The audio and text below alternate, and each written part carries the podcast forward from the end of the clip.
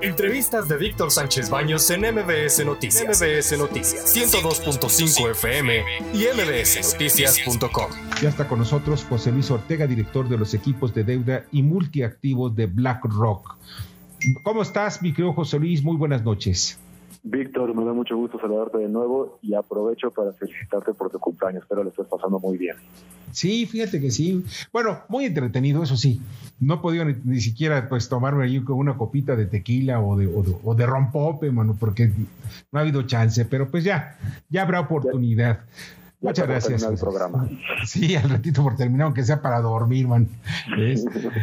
Oye, Jesús Luis, ¿cómo estás viendo este asunto de la elevación de las tasas de interés? Porque yo veo preocupación por parte del Banco de México y sobre todo ante la, de a unos días de la salida de, Alejandro Díaz de León, que pues dicen, oye, sabes, las cosas no están así tan, tan bien en materia de inflación. ¿O me equivoco? Y por esa razón están aumentando las tasas de interés. ¿O me equivoco?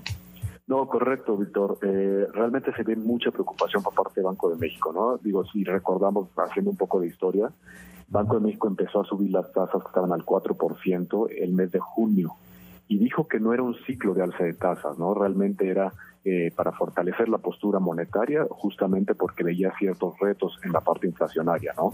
Sin embargo, no ha podido dejar de subir tasas desde junio e incluso en esta ocasión acelera el ritmo, ¿no? Porque había sido solamente subidas de 25 puntos base, ¿no? De 0.25%, ¿no? Realmente en este momento lo duplica, ¿no? A 0.50%, justamente porque ve un mayor deterioro en las expectativas inflacionarias y en los niveles de inflación, porque a la vez que sube las tasas, también está eh, modificando las expectativas de inflación para este trimestre y para los siguientes trimestres y las modifica al alza, sustancialmente en algunos casos, sobre todo para el, para el primer y segundo trimestre de, este próximo 2022, ¿no? lo cual nos lleva a, concluir que efectivamente hay una gran preocupación y sobre todo otro punto importante en concordancia con algo que pasó en la Reserva Federal de Estados Unidos esta semana, es que le quita ya la definición de transitoria a la inflación, ¿no? En pocas palabras, está pensando que el efecto de la alta inflación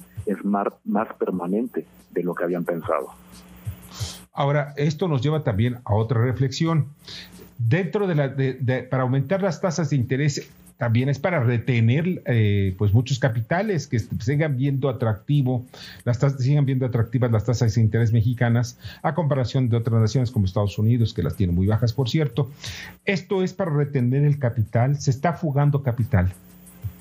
Eh, sí sí hemos visto salidas de capitales extranjeros de forma muy importante en este año. ¿no? El año pasado salieron aproximadamente 200 mil millones de pesos en bonos mexicanos, en bonos de tasa fija mexicanos que lo tenían los extranjeros, los vendieron el año pasado. Y este año aproximadamente 260 mil millones de pesos es lo que han vendido a la fecha eh, los extranjeros. Entonces, sí, definitivamente una de las consideraciones que toma Banco de México es evidentemente mantenerse atractivo ahora sí que en el contexto global las tasas en México. Y sí lo ves dentro del comunicado que emite hoy el Banco de México, donde pone que muchas economías emergentes han aumentado la intensidad de los incrementos en las tasas de referencia. Y, por ejemplo, vemos un Brasil que está subiendo 150 puntos base o que subió 150 puntos base en la última decisión de política monetaria.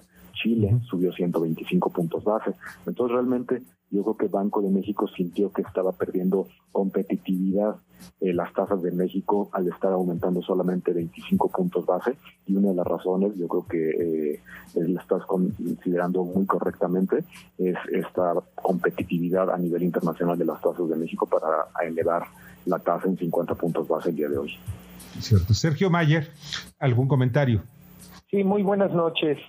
Este, bueno, hemos estado viendo que mm, pues está preocupante lo que está pasando, las por lo que nos estás comentando, las presiones inflacionarias, tanto globales como internas, este, van a continuar afectando justamente la, la inflación este, anual general y eso es un hecho. Entonces, eh, pues después de ver esto que está pasando, a mí me gustaría saber este, si esta medida que adoptó Banxico este, realmente va a poder contener la ruta inflacionaria que estamos viviendo, experimentando en este momento, y si nos podrías explicar O sea, ¿qué podemos esperar los ciudadanos comunes con estas medidas o estos efectos que se están tomando? ¿Qué es lo que pasaría a mediano y a largo plazo?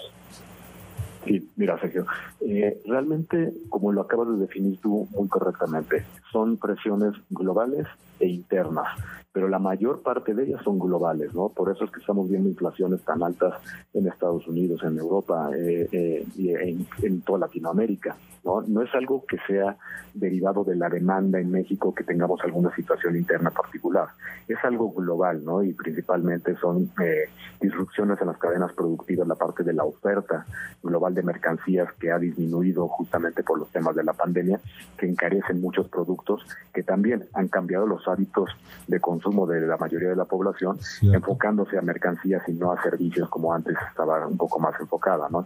Entonces, son cosas que te llevan a pensar que por más que suba la tasa, realmente es muy difícil contener la inflación por ser un fenómeno global, ¿no? Lo que están tratando de contener son las expectativas inflacionarias, tratando de anclarlas y tratando de que eh, la gente sepa que Banco de México está reaccionando a una inflación más alta a través de subir la tasa. Ahora, ¿qué impacto tiene esto hacia adelante o qué se busca con esto, como era la segunda parte de tu pregunta? Pues realmente para, la, gente de a pie, ¿no? Llamémosle para nosotros, los ciudadanos comunes, pues principalmente que al tener una tasa de interés más alta, te fomenten el ahorro en vez del gasto, ¿no? Que tú digas, bueno, si están dando una tasa más alta, pues quizá prefiero ahorrarlo, ¿no? Cuando tienes la tasa muy baja, quizá no hay tanto incentivo para ahorrar y prefieres gastar. Y le estamos haciendo justamente lo contrario, ¿no? Que la gente no esté consumiendo para que esté mejor eh, ahorrando su dinero porque está recibiendo una tasa más atractiva por sus ahorros, pero y esto es lo que lo que moderaría la inflación eh, a través de, menor demanda de productos. Sin embargo, como comentaba, dado que mucho de esta presión viene por el lado de la oferta, pues no se contiene necesariamente, ¿no? Entonces, eso es básicamente la, la, reacción de cómo nos afecta a nosotros como ciudadanos. Eh, Bernardo Sebastián. Buenas noches. Y precisamente como ciudadanos, eh, con todas las necesidades que se están presentando hoy en día para una familia normal, eh, ¿cuánto sería el, ingreso necesario ya pensando que también el salario puede llegar a tener un incremento, pero la inflación se incrementa aún más, ¿cuánto será el, ingreso necesario para lograr mantener, eh, ya ni siquiera en pesos, sino en gastos, para lograr mantener un esquema de ahorro y que también poder aprovechar esta tasa de interés más alta? Digo, es una pregunta muy subjetiva, ¿no? Realmente cada, familia tiene un patrón de consumo distinto y la inflación general, el índice nacional de precios al consumidor, lo que busca es reflejar el patrón promedio de las familias mexicanas, ¿no? Pues yo creo que algo, importante para responder tu pregunta sería, por ejemplo, que, eh, que hay muchos eh, subíndices dentro de la inflación que han subido mucho más de ese 7.4% que es la, la, inflación general, ¿no? Toda la parte de alimentos está más arriba. Hay cosas que, que no han subido tanto como son la mayoría de los servicios, ¿no? Que se encuentran justamente de la gente no consumiendo tantos servicios como antes de la pandemia.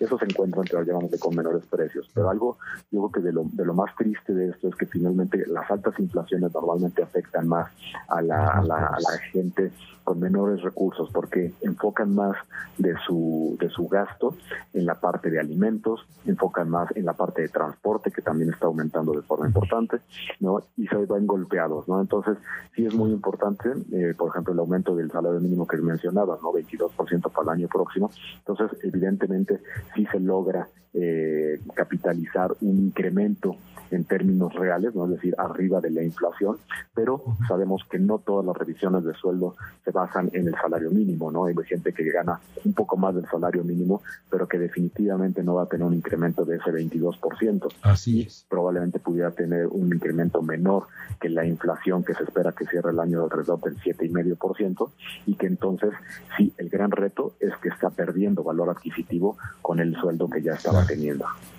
Oye, pues José Luis, podría pasar horas platicando contigo, podríamos pasar horas platicando contigo, pero ya sabes cómo es la radio. Pues nos estamos escuchando en una siguiente ocasión porque de verdad eres una beta de, datos y de información. Muchas gracias que estuviste con nosotros. Encantado de saludarlos y que empieces a festejar ahora sí tu cumpleaños, Víctor. Sí, sí, sí, en un ratito voy a prepararme. Gracias. Un fuerte abrazo. Buenas noches. Escucha a Víctor Sánchez Baños en MBS Noticias. MBS Noticias 102.5 FM y MBSNoticias.com. Lunes a viernes, 9 de la noche, tiempo del centro de México.